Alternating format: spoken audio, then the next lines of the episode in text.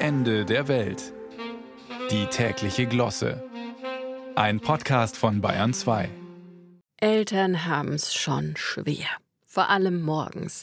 Immer diese leidigen Diskussionen mit den Kindern.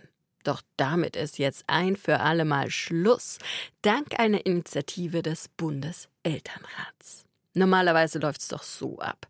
Egal wie früh sie aufstehen, es ist am Ende mit Schulkindern immer zu spät. Sechs Wochen hatten wir jetzt während der Sommerferien Ruhe davor. Und morgen geht's wieder los. Dann sieht jeder Tag wieder so aus.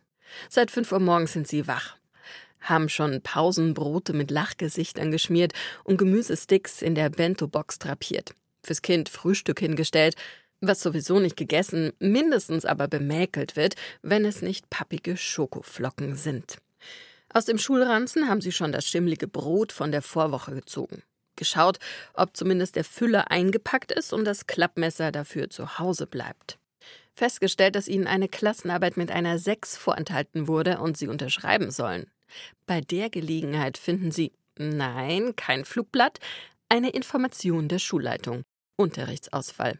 Kein Vertretungslehrer. Kind hat nur bis 11 Uhr Schule. Kind muss jetzt geweckt werden. Kind will nicht geweckt werden. Erster Streit des Morgens. Nur noch 20 Minuten bis Schulbeginn. Kind hat die Decke über den Kopf gezogen. Sie haben noch nicht geduscht, nichts gegessen. Noch nicht mal Kaffee hatten sie. Und sind auch noch im Bademantel. In solchen Momenten tut es gut zu wissen, man ist nicht allein. Viele teilen dieses Schicksal.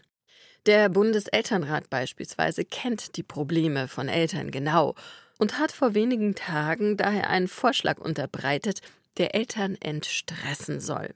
Ein persönlicher Weg- und Shuttle-Service vom Jugendamt? Nein. Nachhilfelehrer for free? Auch nicht. Kinder- und Jugendpsychologen, die es vielleicht schaffen, die morgendlichen Pickeldramen zu entschärfen?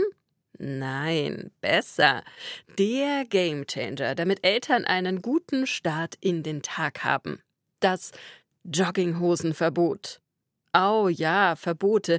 Da werden Kinder und Jugendliche besonders kooperativ. Es war längst überflüssig, äh, überfällig. Eine Kleiderordnung auch an deutschen Schulen. Endlich keine Diskussion mehr morgens über zerrissene Jeans oder das bauchfreie Top. Ja, dieser Vorschlag spricht vielen Eltern aus tiefster Seele. Nichts dringlicher brauchen sie.